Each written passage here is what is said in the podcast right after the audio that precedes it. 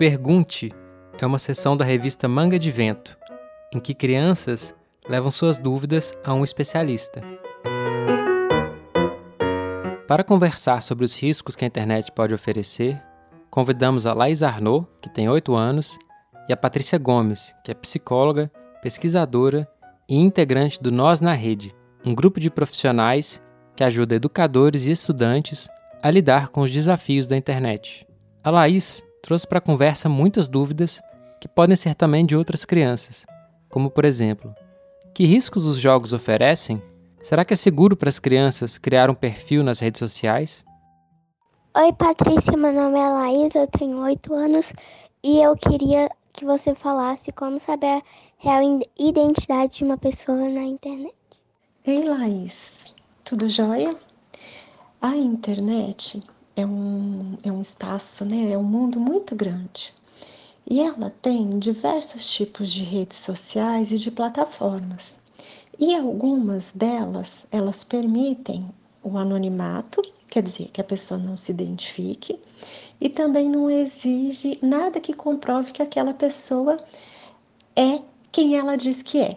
Então, às vezes, é muito difícil a gente saber quem é que está por trás daquela conta, né, dentro daquela rede social. O ideal é que a gente tome uma série de cuidados.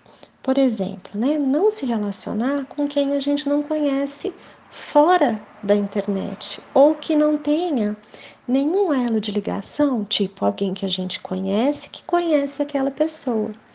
Do mesmo jeito que tem muita gente bacana que a gente pode conhecer, por ela ser um espaço que às vezes as pessoas podem dizer quem elas é, quem elas querem ser, ou elas podem falar que é uma pessoa e são outras pessoas, a gente deve evitar, né? Porque às vezes pode ter alguém que é mal intencionado. De que forma jogos online podem ser inseguros? Pois é, Laís.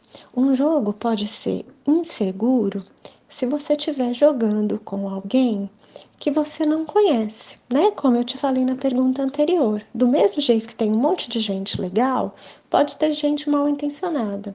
Então, gente, por exemplo, que quer obter informações sobre você, é, pessoas que podem pedir para que você ligue a câmera ou que faça determinadas coisas para ela.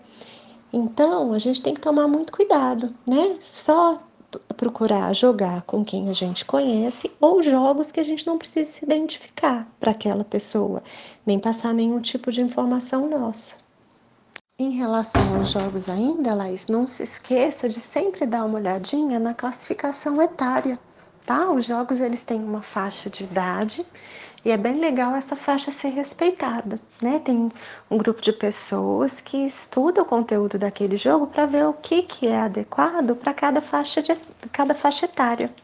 É seguro crianças terem perfis em, em redes sociais? Ei, Laís, a maioria das redes sociais tem uma idade mínima para que você tenha um perfil, né? Por que isso? Porque é muito delicado ter um perfil e o tipo de informações que podem estar nele. Se ainda assim, né, você achar que é legal, é uma coisa para você discutir com seus responsáveis e pensar qual rede social você pode ter um perfil. Cada rede social tem um nível de exigência em relação aos dados que estão nela.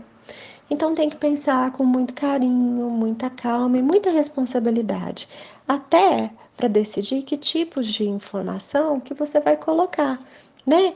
É, tipo coisas muito pessoais da sua vida, onde você mora, o que você faz, são informações que a gente tem que ter muita cautela.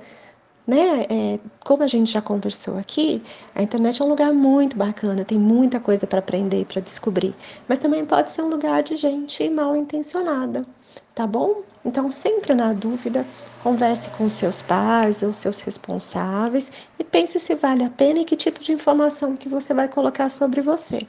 E no mais, aproveite a internet e o que ela tem de bom para te oferecer. E seja muito cuidadosa e muito crítica, tenha muita atenção para poder decidir e descobrir as coisas que, elas, que a internet também é mais complicadinha, tá?